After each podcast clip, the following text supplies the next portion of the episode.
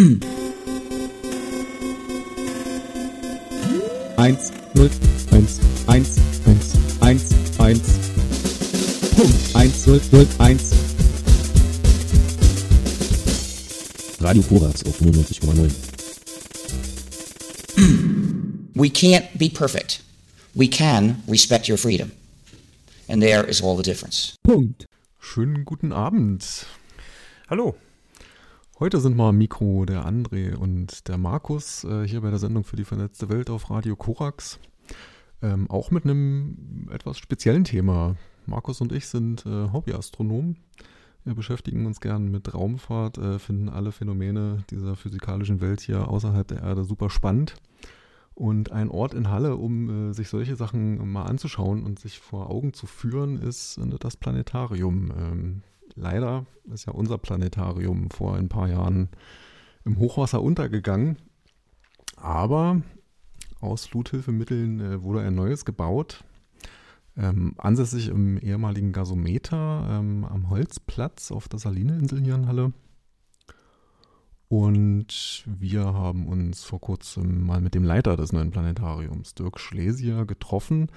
Der hat uns mit in die Räume genommen, er hat uns rumgeführt, uns alles erklärt und gezeigt. Ähm, und in dieses Gespräch wollen wir euch jetzt in der nächsten Stunde mitnehmen. Als erstes hat uns natürlich interessiert, was braucht es eigentlich, um so ein Planetarium zu betreiben? Ja, das kommt darauf an, was Sie für ein Planetarium betreiben möchten. Wenn Sie tatsächlich ähm, ein modernes Planetarium betreiben möchten, so wie wir jetzt dann auch mit dem Planetarium Halle an den Start gehen möchten, dann ist da schon einiges an Technik notwendig. Ja, also stellen Sie sich vor, wir wollen eine große Kuppelleinwand füllen mit Bildern, sowohl mit Bildern, Standbildern, Videobildern als auch mit einem Sternenhimmel. Ja, da brauchen Sie schon mal zwei Projektionssysteme, zum Beispiel den Sternenprojektor, der ein wichtiges Element im Planetarium Halle sein wird. Und Sie benötigen zudem äh, Hochleistungsvideoprojektoren. Und dann ist es so, dass hinter diesen Geräten natürlich zum einen Steuerungssoftware äh, sich befindet ne, und Produktionssoftware. Also da gibt es viel, viel Technik. Wo befindet sich die ganze Technik? Also die Projektoren natürlich befinden sich im Planetarium. Ähm, der Rest im Hintergrund, ist das auch hier im Haus untergebracht oder ausgelagert in Rechenzentren oder anderen Gebäuden?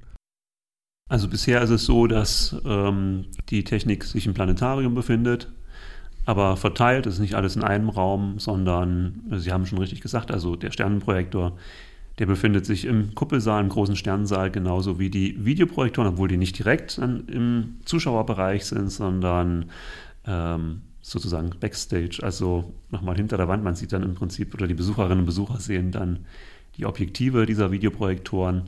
Ansonsten sind die in einem Raum, äh, wo dann auch die Steuerungsrechner sich befinden, also im Hintergrund. Unter so einem Steuerungsrechner, können Sie mir dann einen Einblick geben? Was kann ich mir darunter vorstellen? Ja, also das ist so, dass wir für jeden Projektor auch einen, eigene, äh, einen eigenen Rechner haben werden. Ja, ähm, denn es ist so, dass wir ein 360-Grad-Bild produzieren möchten oder projizieren möchten. Und äh, das muss erstmal, ähm, müssen erstmal die Projektoren verstehen, weil ein Projektor reicht da nicht. Sie brauchen wirklich sechs Projektoren. Wir werden also sechs Videoprojektoren, digitale Videoprojektoren haben für das Planetarium. Und da ist ja so, dass jeder Projektor ein äh, Teilbild zeigen muss. Ne? Und das müssen die Rechner äh, so, ähm, so aufbereiten, dass diese Bilder nahtlos zusammenpassen. Das können Sie sich vorstellen wie so ein Kuchen oder Kuchen in Stücke geschnitten, ja, und der muss dann zusammen ein äh, großes Bild ergeben. Und da gehört schon ein bisschen Rechenleistung da, dahinter, denn die Kuppel ist nicht plan, sondern die ist auch noch gekrümmt. Ja? Und dann steht da auch noch ein Sternenprojektor in der Mitte. Ähm, die, da müssen Sie auch noch geschickt dran äh, vorbei projizieren. Und das äh, gelingt eben durch die Rechentechnik. Ja. Das andere ist, dass die dass das Bild, was da projiziert wird, eine sehr hohe Auflösung hat. Also wir rechnen hier mit mindestens äh, 6K und nicht wie beim Fernsehen, wenn man sagt, das sind 4K, dann meint man nicht nur eine Seite, ja, sondern 6K bedeutet wirklich 6 mal 6 äh, K, also 6000 mal 6000, ja. Und äh, das müssen die Rechner auch erstmal wuppen, ähm, da dieses Bild in dieser Auflösung zu bringen. Sie sagten gerade, das gibt es verschiedene Rechner, die ähm, diese Berechnung anstellen. Gibt es irgendeine Software oder irgendeinen Rechner, der die Orchestrierung von diesen verschiedenen Bildern dann vornimmt? Oder weiß jeder Rechner sozusagen, hier ist meine Position, ähm, ich habe jetzt hier dieses äh, Teilstück der Kuppel zu bespielen und genau das tue ich? Oder muss das irgendwie woanders noch orchestriert werden? Hm. Also wir haben im Planetarium verschiedene Systeme tatsächlich. Die unterscheiden sich äh, aber geringfügig und äh, in der Regel ist es tatsächlich so, dass sie einen ähm, Hauptrechner haben, der das, wie Sie so schön sagen, orchestriert, also dann entsprechend verteilt. Also der gibt dann an, wohin, welcher wohin, ähm, ich sag mal, projizieren soll. Ja, und die anderen, das sind dann so eine Art Slaves, also die dann ähm, im Prinzip die Befehle bekommen, aber einer hat den Hut auf. Und wie ist das Ganze abgebildet? Ähm, ist das in Hardware gegossen? Gibt es da spezielle Komponenten, die genau zugeschnitten sind auf diesen Einsatzzweck? Oder ist das ähm, Software? Ja, absolut. Also die, ähm, ähm, insbesondere die Software ist schon sehr zugeschnitten auf den Planetariumsbetrieb. Äh, die Rechner selber, die äh, kommen auch von bekannten Herstellern. Ähm, ja, aber äh, die müssen natürlich ein gewisses Leistungsspektrum auch erfüllen, damit die Software darauf äh, dann letztlich sinnvoll laufen kann. Das sind also schon relativ hochwertige ähm, ähm, ja, Rechner. Und die äh, Software, die sorgt dann dafür, dass das entsprechend die Bilder dann so äh, dann zu sehen sind, wie sie zu sehen sein sollen. Können Sie uns zur Software ein bisschen näher was erzählen? Ist das ähm, eine proprietäre eingekaufte Software ähm, oder gibt es da eventuell Open Source Komponenten, die eingesetzt werden? Sowohl als auch, also mehrheitlich sind das Komponenten, Softwarekomponenten, die von den Herstellern selber kommen, also zum Beispiel äh, Zeiss, die ja einen Großteil auch der äh, Technik hier zur Verfügung stellt, also zum einen die Projektionstechnik, als auch Digitaltechnik Technik dann im Hintergrund.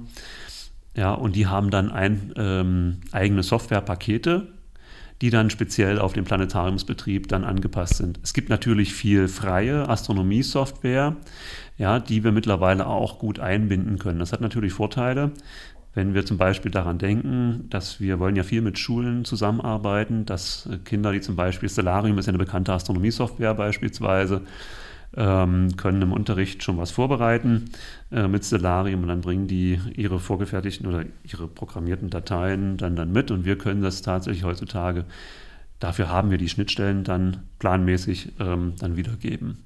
Ja.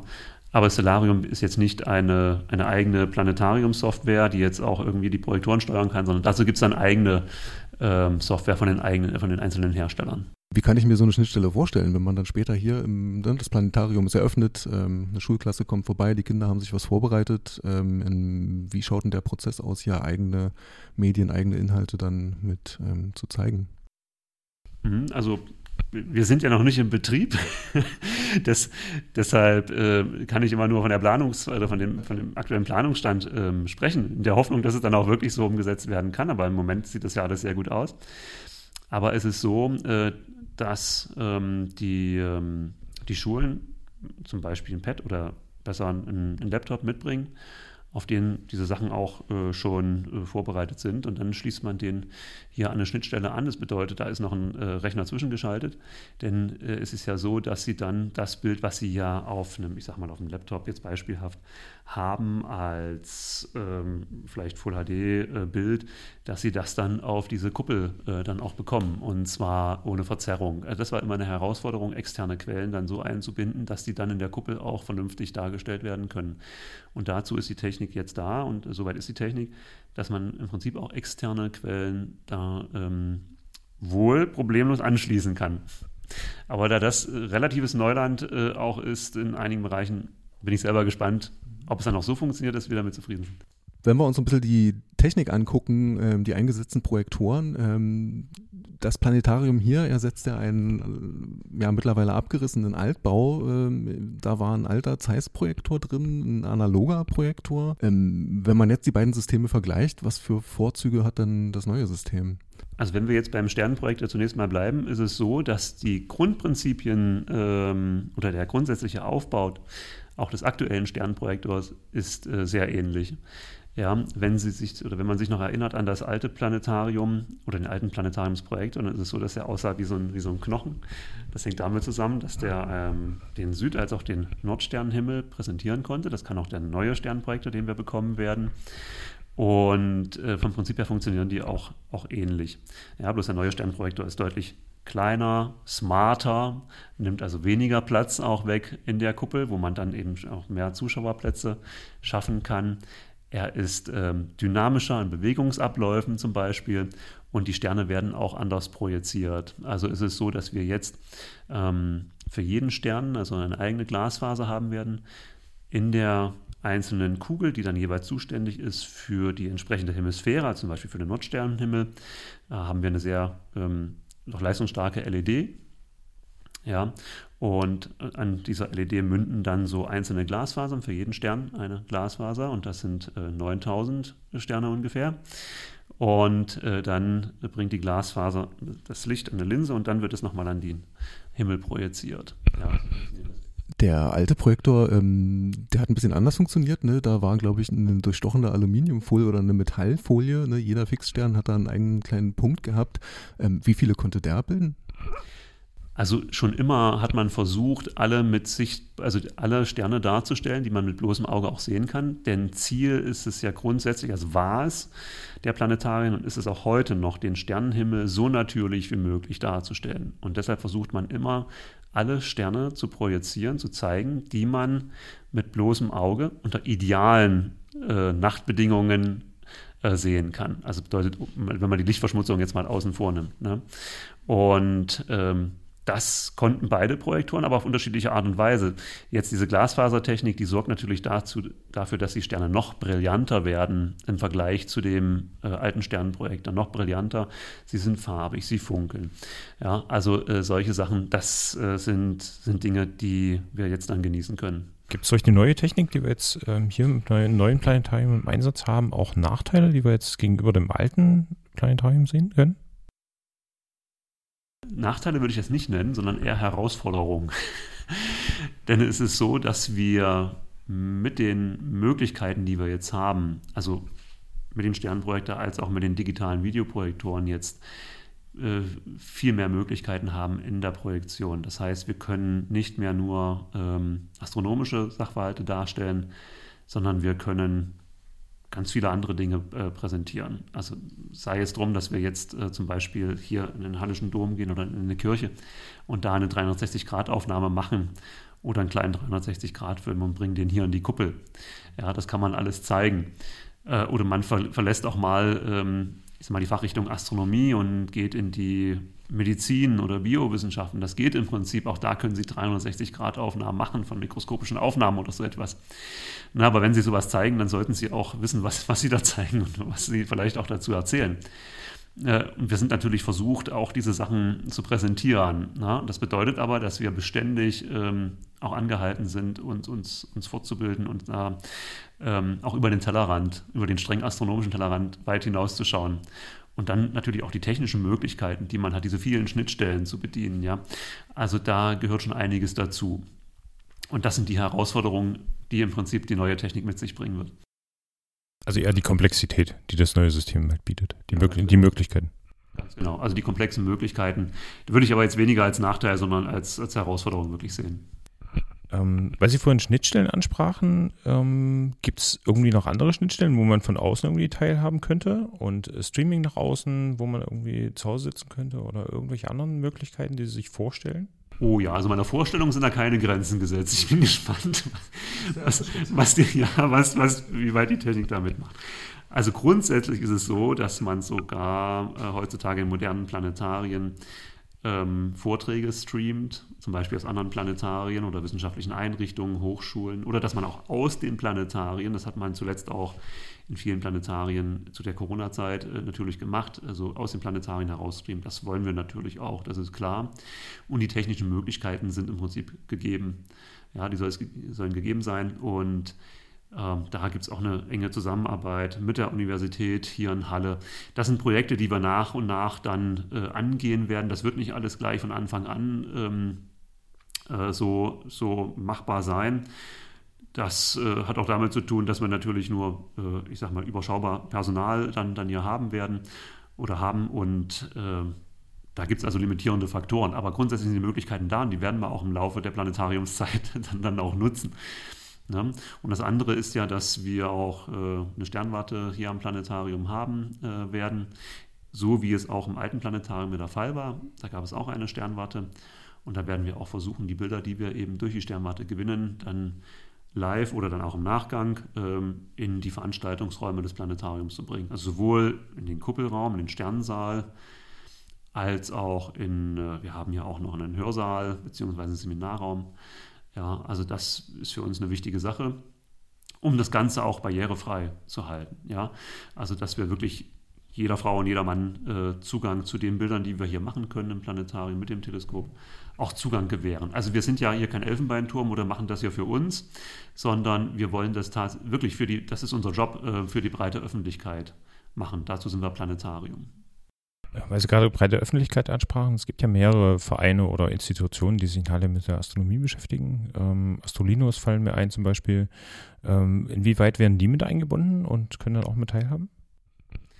Ja, es ist so, dass ja die Astrolinos, das ist eine Arbeitsgruppe der Gesellschaft für astronomische Bildung, also ein Astronomieverein ähm, hier in Halle und äh, der war früher schon am ehemaligen Planetarium fest verankert und wir sind im Moment auch im Gespräch, wie wir das eben hinkriegen, dass der Verein auch hier weiter dann tätig sein wird am neuen Planetarium. Und da gehören die Astrolinos natürlich mit dazu.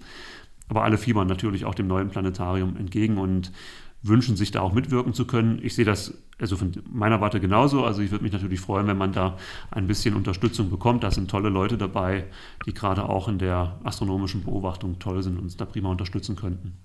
Wird es in dieser Zusammenarbeit hier im Planetarium äh, Räumlichkeiten für Arbeitsgruppen und Vereine geben? Also ist der Platz vorhanden? Sag, wir haben ein großes Planetarium, aber Platz ist trotzdem, glaube ich, immer knapp. Äh, nichtsdestotrotz äh, haben wir ja entsprechende Veranstaltungsräume, die man auch entsprechend gestalten kann. Also für Vereinsabende in dem Sinne äh, gibt es auf jeden Fall Platz um großzügig Sachen äh, abzustellen, da muss man mal gucken. ja, das ist immer eine, eine Schwierigkeit. Ähm, aber ich denke, da findet man eine Lösung. Also auf Veranstaltungsbasis auf jeden Fall mitgeplant. Mhm. Sehr schön. Ja, zum Observatorium, das hatten wir ja gerade im Gespräch. Ähm, was für ein Teleskop ähm, ist denn da im Einsatz? Ist es schon da? Kommt das noch? Ähm also die Sternwarte ist noch, also die Sternwarte samt Teleskop ist noch nicht da äh, ist aber sozusagen äh, ja, abholbereit und äh, wird jetzt auch in den nächsten Wochen dann hier aufgesetzt, oben auf das Planetariumsdach. Unser Sternwarte gehört ja zum einen, also ich sag mal die Außenhaut, das ist ja wieder eine Kuppel, die natürlich deutlich kleiner ist als die Planetariumskuppel. Ja, das kann man sich vorstellen wie eine Muschel, die beidseitig aufgehen kann. Und in der Mitte befinden sich dann äh, ein großes Teleskop. Also im Prinzip sind es zwei Teleskope, nämlich ein, ich sage das immer, Nachtteleskop also ein Teleskop mit einer relativ großen Öffnung ähm, von ähm, 60 ähm, Zentimeter. Das ist schon ein ordentliches Fernrohr, mit dem man auch gut ins All und weit ins All gucken kann. Ne? Und das wird dann eben vorrangig dann für die Nachtbeobachtung nutzbar sein, um sich ja, die Planeten hier anzuschauen, den Mond, obwohl es dafür mit dieser Öffnung schon relativ groß ist, ja, äh, aber auch ein bisschen tiefer ins All zu schauen. Ähm, dann fährt ein Teleskop nach Huckepack, was speziell für die Sonnenbeobachtung geeignet ist, also ein sogenanntes H-Alpha-Teleskop, mit äh, dem man dann die Sonne auch in einem, besonderen Licht beobachten kann. Nicht im sichtbaren Licht, sondern im H-Alpha-Licht. Äh, das hat dann den Vorteil, dass man eben Ausbrüche auf der Sonne sich besonders gut anschauen kann. Ja, ansonsten haben wir auch begleitend zu diesem größeren Teleskop ähm, viele kleine Teleskope, also mobile Teleskope, die wir auf der Dachterrasse dann aufstellen können. Ähm, und da können, können, alle Leute mit beobachten. Ja, also das große Teleskop vorrangig ähm, für automatische Aufnahmen, was man auch automatisch per Fernsteuerung bedienen kann. Planmäßig auch äh, so, dass man nicht unbedingt daneben stehen muss oder in der Sternwarte sich befinden muss, sondern remote, wie man so schön sagt. Ja. Und dann parallel dazu kleinere Teleskope, die man noch auf konventioneller Art dann äh, hat, wo man dann auch durchschauen kann. Und die befinden sich ja auch auf einer Dachterrasse, das ist uns ja sehr wichtig, ähm, die mit dem Aufzug erreichbar ist, sodass Leute auch zum Beispiel im Rollstuhl ganz bequem selber in die Sterne gucken können mit den Teleskopen, die wir hier äh, vorhalten. Ja, also ist das Live-Erlebnis dann nicht drunter leidet, sage ich mal. Aber auch in der Sternwarte ist es so, dass die ist ja nicht sehr groß und äh, die Leute, die sich eben mit Astronomie beschäftigen oder insbesondere mit astronomischer Beobachtung, die wissen, dass sofern sich Leute in einer Sternwarte bewegen, dann äh, die bringen Wärme mit, ne? äh, dann äh, flimmert schon das Bild also es ist immer besser, wenn möglichst keiner in, der, in so einer professionellen Sternwarte sich befindet, damit die dann gerade äh, gut auskühlen kann in den Wintermonaten und man dann einen besonders guten Blick in die Sterne hat. Jetzt hat man in den letzten Tagen auch immer mal gehört, dass so Satelliten ähm, immer mehr werden. Ähm, ja, die schlucken schon kurz. Ähm, Gibt es Probleme? Also ist das für die Sternbeobachtung ein Problem oder muss man sich da große Gedanken machen oder wie ist das so? Also für die reine visuelle Beobachtung sind die Satelliten nicht das Problem, aber wenn wir dann so weit gehen und sagen, wir möchten jetzt auch schöne Fotografien machen ähm, und gerade die Astrofotografen und Fotografinnen haben dann natürlich Lust drauf, das ist klar. Und wir möchten auch das Teleskop dahingehend nutzen und zur Verfügung stellen, dass hier schöne Astroaufnahmen gemacht werden können, dann ist das gerade, wenn man Aufnahmen macht von kosmischen Nebeln, Sternenhaufen, so etwas, äh, schon ärgerlich, wenn man dann Satellitenspuren beständig drauf hat auf der Aufnahme. Und das wird und ist bereits ein, ein Thema, was störend ist. Und ich denke, das wird sich auch noch zuspitzen, weil es sind ja längst nicht so viele Satelliten äh, dort im Orbit, wie dann geplant sind von den entsprechenden Institutionen, die die Satelliten dann hochschießen. Ja, es sind schon tausend Satelliten, mehrere tausend Satelliten oben, es sollen aber noch mehr, noch deutlich mehr Satelliten hochgeschossen werden. Und ich denke, einige Leute haben das ja schon mitverfolgt, wie das ausschauen kann. Gerade wenn die Satelliten gestartet werden, hat man ja so schon so eine Perlenschnur gehabt, ja, wo wir auch viele Anrufe im Planetarium bekommen haben von besorgten Bürgerinnen und Bürgern. Äh, es ist natürlich für für, für eine merkwürdige Konstellation dann gehalten haben. Ja, äh, es sah auch wirklich sehr spannend aus, ich habe das selber auch beobachtet. Und da hat man aber schon gemerkt, dass da so viele Satelliten hochgeschossen wurden. Ja, also die werden einen äh, wirklich äh, sichtbaren, also auf astrofotografischen Aufnahmen sichtbare Spur hinterlassen. Und das ist tatsächlich störend. Hat sich das geändert? Dadurch, dass ähm, äh, eine bestimmte Firma fällt mir da auf jeden Fall ein, äh, gesagt hat, sie haben dann nachgesteuert und man kann sie nicht so sehr mehr wahrnehmen und sehen?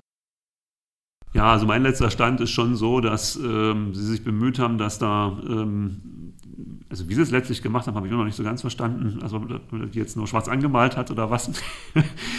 ja, äh, trotzdem haben sie ein gewisses Reflexionsvermögen. Und je nachdem natürlich, wie weit sie da in, ins All gucken, mit welchen Teleskopen, kann ich mir schon vorstellen, dass äh, man da trotzdem Spuren auf jeden Fall drauf hat. Ja, ob man das jetzt wirklich gegen Null bringt, dies, äh, diese Satelliten, kann ich mir nicht vorstellen, muss ich ehrlich sagen. Ja, aber das wird dann die Zukunft zeigen und die, die Astrofotos, die da gemacht werden. Ich weiß nur aus den Szenen, aus den Astro-Szenen, äh, dass äh, die Leute wirklich schluchzen, was das Thema angeht. Ja.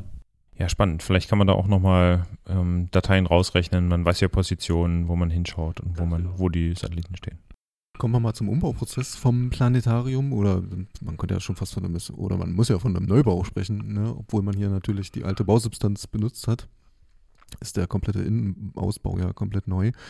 Ähm, man hat in der Vergangenheit in der Presse ja so ein Fauxpas, ähm, von einem Fauxpas gehört, ähm, dass die Kuppel nicht die richtige Größe hatte, die ähm, ja erstmalig geliefert wurde. Gibt es denn äh, noch andere Anekdoten aus der Zeit des Umbaus zu berichten? Also die Sache mit der Kuppel war natürlich schon eine Sache, die äh, uns einiges an Kopfzerbrechen bereitet hat, also gerade weil es ja auch für den Bauverzug dann gesorgt hat. Ähm, ich bin aber äh, froh, also erstens, dass, dass wir das Problem relativ schnell erkannt haben und dass es dann auch von der Firma sehr schnell behoben werden konnte, weil man muss sich vorstellen, ähm, also da war nicht, die Kuppel war nicht zu klein oder zu groß oder so, das Dach war kaputt, wie wir, wie wir auch zu hören bekommen haben, sondern es ist so, dass diese Planetariumskuppel, die wir ja jetzt haben, also auch schon die erste hatte 144 einzelne Paneele.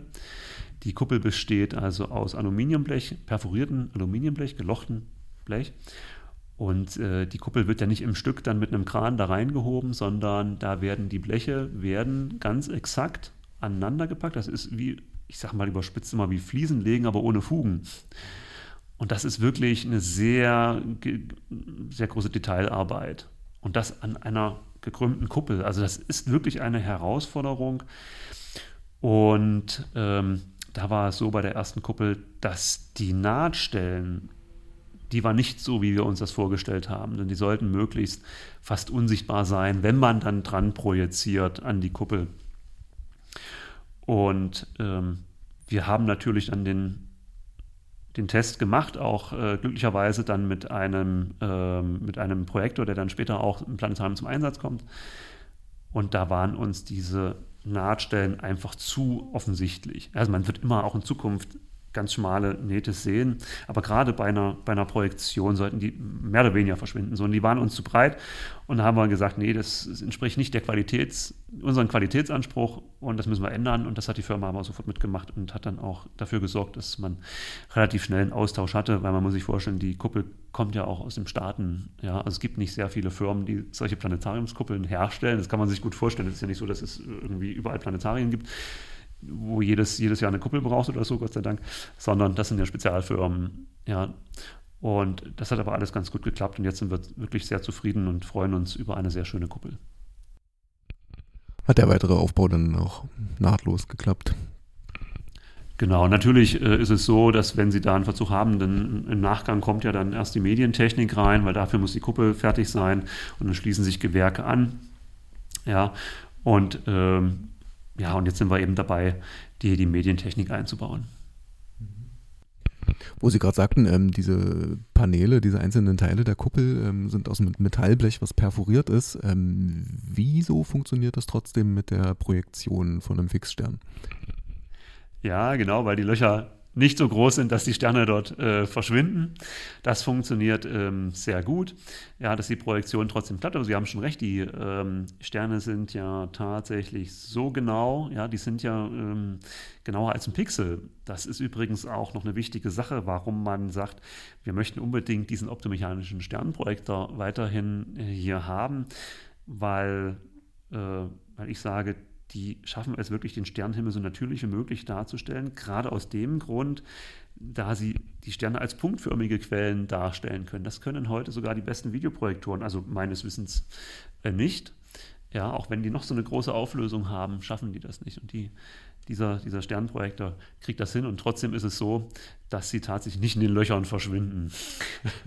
ja, von, von, von dieser Projektionsleinwand.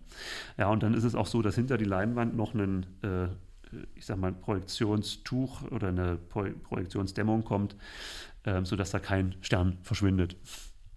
Ne? Man hat in der Presse damals gelesen, 2014 war das, gab es so ein ähm, Pressestatement, soweit ich weiß, äh, wo ein Raumkonzept rauskam, äh, was ja jetzt deutlich abweicht, zumindest äh, den Querschnitt, den wir so gesehen haben, zu dem aktuellen. Äh, können Sie dazu was sagen, was, ähm, was damit auf sich hat? Mhm. Also ich muss sagen, 2014 war ja lange vor meiner Zeit, äh, dann jetzt hier in Halle. Und ich kenne diese Pläne jetzt nicht im Detail. Also ich kenne sie dann auch aus der Presse und habe natürlich mir das auch dann schon, schon damals äh, angeguckt, das ist klar. Ähm, ich habe das so in Erinnerung, dass eben im Erdgeschoss ein großer Veranstaltungsraum na, das, äh, das sein sollte. Ich muss aber sagen, ich bin sehr zufrieden mit dem Konzept, was sich jetzt durchgesetzt hat und was, wie es jetzt gebaut wurde, weil äh, Inhalte und Bau, die gehen wirklich Hand in Hand. Das muss man so sagen. Das, das ist wirklich fantastisch, dass das heißt, ähm, Sie können hier wunderbare Veranstaltungen machen, indem Sie vielleicht mit einer Schulklasse erstmal ins Planetarium gehen dann können Sie in einen Veranstaltungsraum gehen, um diese Veranstaltung nachzubereiten oder vorher vorzubereiten. Und dann können Sie auch noch ähm, aufs Dach gehen, um eine Beobachtung zu machen. Am Tag Sonnenbeobachtung, in der Nacht dann entsprechend ähm, Sternenbeobachtung. Äh, oder ein anderes Beispiel, wenn man jetzt ein Event hat. Also ist ja so, dass wir auch für die breite Öffentlichkeit da sind, nicht nur für die Schulen, das ist klar. Ja, äh, dass jemand Kindergeburtstag oder Hochzeit feiern möchte, ja, dass sie auch die Möglichkeit haben, sich unterm Sternenhimmel trauen zu lassen. Und dann können sie noch einen der Veranstaltungsräume nutzen, um ein Buffet zu, zu genießen ähm, oder was anderes dort zu veranstalten. Und dann haben sie eben noch als Freifläche bei gutem Wetter äh, die Dachterrasse. das ist eine wunderbare äh, Kombination an, an, an Möglichkeiten, also räumlichen Möglichkeiten, die dann, wie gesagt, eng verzahnt sind mit den Inhalten, die wir hier bieten wollen. Ja, wir haben auch den Eindruck, dass in dem aktuellen Konzept oder in dem jetzigen umgesetzten Konzept eher das Planetarium im Mittelpunkt steht. Gibt es denn am, es soll jetzt geöffnet werden im äh, ersten Quartal 2023? Ist aber noch so geplant oder gibt es da irgendwo noch Anpassungen, dass man nach hinten noch ein bisschen schieben muss? toi, toi, toi. Wir, wir bleiben erstmal dabei, ja. Also erstes Quartal 23, Ende erstes Quartal 23. Da, das, da sind wir jetzt und das wollen wir versuchen auch zu halten. Es kommen natürlich noch ein paar sensible Sachen. Da, äh, klar, die Sternwarte wird aufs Dach gesetzt und der Sternenprojektor wird jetzt eingebaut. Ja, und dann muss man testen, dass das dann alles funktioniert. Ja, und wir benötigen auch noch ein bisschen Einarbeitungszeit. Wir haben ja schon über die komplexe Technik äh, gesprochen. Das ist ja nicht so, dass Sie dann einen PC oder einen Laptop dann per Lieferung bekommen, per Päckchen packen den aus und dann geht's los. Ja, sondern ähm, das muss alles äh, funktionieren und untereinander. Die Steuerungstechnik mit der Projektionstechnik, dann diese Streaming-Sachen, äh, Sternwarte, Planetarium. Und dann müssen Sie die Programme aufspielen. Das ist ja nicht so, dass wir dann ein Programm haben, sondern verschiedene Veranstaltungen auch unterschiedlicher Art. Sie haben zum Beispiel äh, Programme, die mehr oder weniger auch wie ein Film selbstständig laufen können. Sie haben aber auch Veranstaltungen, die wir durchführen wollen, wo Sie Live-Veranstaltungen machen. Da führt also Mitarbeiterinnen und Mitarbeiter dann durch die Veranstaltung die ganze Zeit. Ja, und die Anwendungsmöglichkeiten der Technik sind also extrem vielfältig. Und das müssen wir alles durchtesten. Also von der Wissensveranstaltung über die Musikveranstaltung, Live-Veranstaltung. Da müssen wir noch ein bisschen was tun. Ähm, weil Sie es gerade ansprachen, es klingt nach sehr viel Arbeit. Wie viele Personen sind da so im, in der Organisation tätig? Ja, also für die Möglichkeiten, die wir hier haben, sind wir ein überschaubares Team. Ja, ähm, wir haben zum Beispiel also eine Mitarbeiterin für die Öffentlichkeitsarbeit und das Veranstaltungsmanagement. Wir haben jemanden, der sich für die Bildung und die Medien engagiert. Das geht ja auch miteinander einher. Ähm, wir haben jemanden für den Haushalt, ja, also für die Finanzen. Das ist eine wichtige Sache. Für, ähm, für die ganze Verwaltung haben wir hier Mitarbeiter. Ähm, und ein Techniker natürlich auch mit an Bord. Und dann, das sind aber so summa summarum äh, gerade mal eine Handvoll Leute, ja. Ähm, dann freue ich mich aber, dass wir hier auch ähm, engagierte Lehrer haben, die uns unterstützen und werden auch äh, Honorarkräfte ja mit dabei haben, die uns gerade auch am Wochenende mit unterstützen werden, was Kassenbereich angeht, äh, die Vorführbereich. Na, das ist eine ganz wichtige, sonst wird man das nicht stemmen können, weil wir wollen schon weit über 1000 Veranstaltungen im Jahr hier machen. Das haben wir uns zumindest vorgenommen. Aber wie gesagt, in Halle ist äh, so ein modernes Planetarium dann entsprechend auch Neuland. Wir müssen gucken, wie das bei den Besucherinnen und Besuchern ankommt. Ja, ich gehe erstmal davon aus, dass es gut wird, zumindest wenn man jetzt die Leute beobachtet, wie sie doch immer schon ganz sehnsüchtig auf die Eröffnung warten. Ja, sehr viel mögliche im Planetarium. Ähm, wann können wir denn mit äh, einem Programm rechnen? Ist da schon was ähm, spruchreif? Nee, noch nicht ganz spruchreif, äh, aber ich denke, dass so ein, zwei Monate vorher schon, äh, also mit genügend Vorlauf vor der Eröffnung, dann ein entsprechendes Programm äh, dann publiziert wird, also in Form von einem Programmheft oder über unsere Internetseite. Also wir haben ja bereits eine Internetseite, die auch die Baugeschichte sehr schön äh, dann auch widerspiegelt. Äh, von Anfang an ähm, bis heute. Ja, und da zeigen wir auch jetzt schon Veranstaltungen, die wir bereits machen. Ja, also da lohnt es sich jetzt schon mal drauf zu gucken und dann arbeiten wir aber im Hintergrund auch schon an der finalen Internetseite, wo es dann ein ja, Programm, Terminkalender geben wird, wo die Leute auch dann genau sehen können, die Besucherinnen und Besucher, wann ich was, äh, nee, wann, ja, wann ich was sehen kann. Denn anders als im ehemaligen Planetarium wird es ja schon so sein, dass man dann schon aufpassen muss, dass man guckt, erlebe ich heute vielleicht ein Konzert, also ein Musikkonzert oder äh, erlebe ich heute eine Wissensshow. Da, da, sollte man vorher schon mal reingucken, nicht, dass man überrascht ist, dass dann äh, hier eine äh, ja, Musikshow kommt und ich wollte eigentlich was über Astronomie wissen. Ja, wie gesagt, wir werden ein großes, vielfältiges und vielfältiges Veranstaltungsspektrum haben. Das birgt natürlich dann die Gefahr, dass die Leute, wenn sie mal eben so sich reinsetzen, äh, vielleicht was anderes erwartet haben. Das war Dirk Schlesier vom Planetarium in Halle hier im Gespräch mit Markus und mir. Die Website, von der er da gerade gesprochen hat, ist erreichbar unter planetarium-halle.de. Man sieht auch nochmal aktuelle, neueste Fotos vom 4. Oktober von dem Gebäude. Also wir sind da ja drin. gewesen. Es ist wirklich schön ausgebaut. Ähm, lasst euch überraschen, geht da auf jeden Fall gerne hin. Ähm, ich muss da auf jeden Fall auch noch mal ein paar Veranstaltungen mitnehmen, weil ich glaube, das wird schon ganz gut werden.